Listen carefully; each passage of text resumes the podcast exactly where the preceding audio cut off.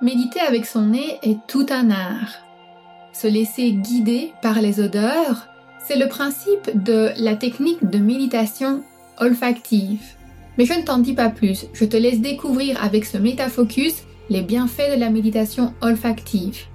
Et surprise, je te donne également une petite astuce pour t'initier à ce type de méditation. Ce qui est vraiment super important pour moi avec les huiles essentielles, c'est que c'est un peu comme si vous êtes avec euh, votre meilleur ami ou votre meilleur ami et vous imaginez, vous êtes à une fête, une soirée, il y a tout le monde qui parle et vous parlez un peu avec lui, vous rigolez et euh, c'est chouette, il est là, il est présent. Euh, vous avez ce, ces petits échanges, cette petite complicité. Et ça, c'est ce qu'on va vivre quand on utilise les huiles essentielles un peu au quotidien. On est en train de travailler, on diffuse une huile essentielle, ou on en met sur ses poignets, et de temps à autre, on a cette odeur. On a ce petit clin d'œil, tout comme on peut faire avec notre meilleur ami quand on est quelque part en soirée. Maintenant, vous imaginez aussi que si vous vous posez en tête à tête avec votre meilleur ami, vous êtes dans le salon, vous avez une discussion pleine de confidence, euh, pleine de d'ouverture du cœur, peut-être de conseils, d'introspection, de partage, parfois aussi des souvenirs qui reviennent de tous ces merveilleux moments que vous avez pu ensemble et qui ont construit votre amitié.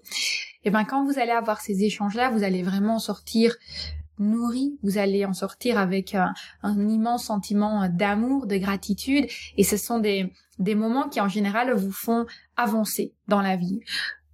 On va appeler sa meilleure amie ou, parfois aussi sa grande sœur. Moi, je suis la, je suis la grande sœur d'une grande famille et souvent on m'appelle quand on a besoin de conseils en disant oh là j'ai une situation difficile, qu'est-ce que t'en penses? Et on a ces discussions profondes. Et avec les huiles essentielles, quand on fait des méditations olfactives, c'est vraiment ça qu'on va chercher. On va chercher la discussion profonde, on est pleinement à l'écoute et on reçoit. On reçoit énormément. Mais quand même, il faut aussi euh, équilibrer les énergies. On ne peut pas être que dans la réception, on doit être dans l'équilibre. On doit aussi donner, donner de son temps, de son attention, de son énergie dans ce moment présent.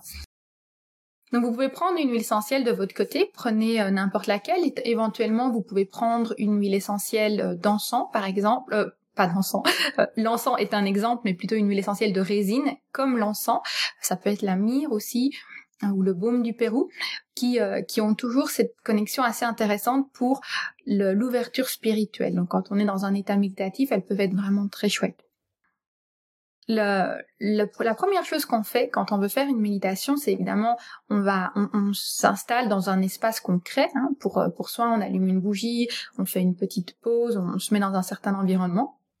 Ceci dit, moi je médite aussi beaucoup quand je vais me promener en marchant, c'est une autre forme de méditation, mais l'idée c'est vraiment d'avoir pour vous ce déclic, ce petit changement dans votre routine qui vous dit là je rentre dans un état où je vais me poser et je vais rentrer euh, en discussion, en tête à tête comme ça avec euh, mes huiles essentielles. Et la première chose que je vous invite à faire, c'est toujours de prendre le temps de vous connecter à la plante, de savoir d'où vient euh, cette huile essentielle De quelle partie? Est-ce qu'elle vient de la résine? Est-ce qu'elle vient de, de l'arbre, euh, de, de l'écorce, du tronc?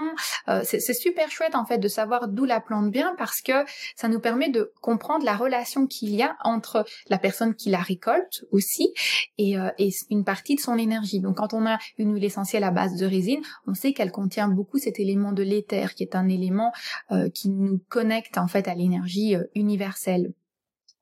Si vous avez par exemple un bois de santal, ben, vous allez vous dire ok c'est un arbre euh, qu'on récolte après euh, de nombreuses années. Il y a eu plusieurs générations hein, qui ont qui ont vécu, qui ont soutenu cet arbre dans dans sa communauté. Donc vous savez que vous allez avoir une huile essentielle transgénérationnelle.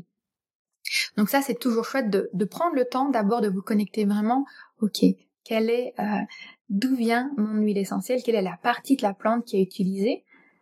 Et quel est l'élément qui est autour de cette plante dans la nature à l'état naturel. Cet extrait métafocus provient du cours d'initiation à l'aromacantisme. Si tu as envie de pouvoir découvrir et t'initier à l'aromacantisme, il te suffit de t'inscrire à ce mini-cours offert sur aromacantisme.com slash mini-cours. aromacantisme.com slash mini-cours.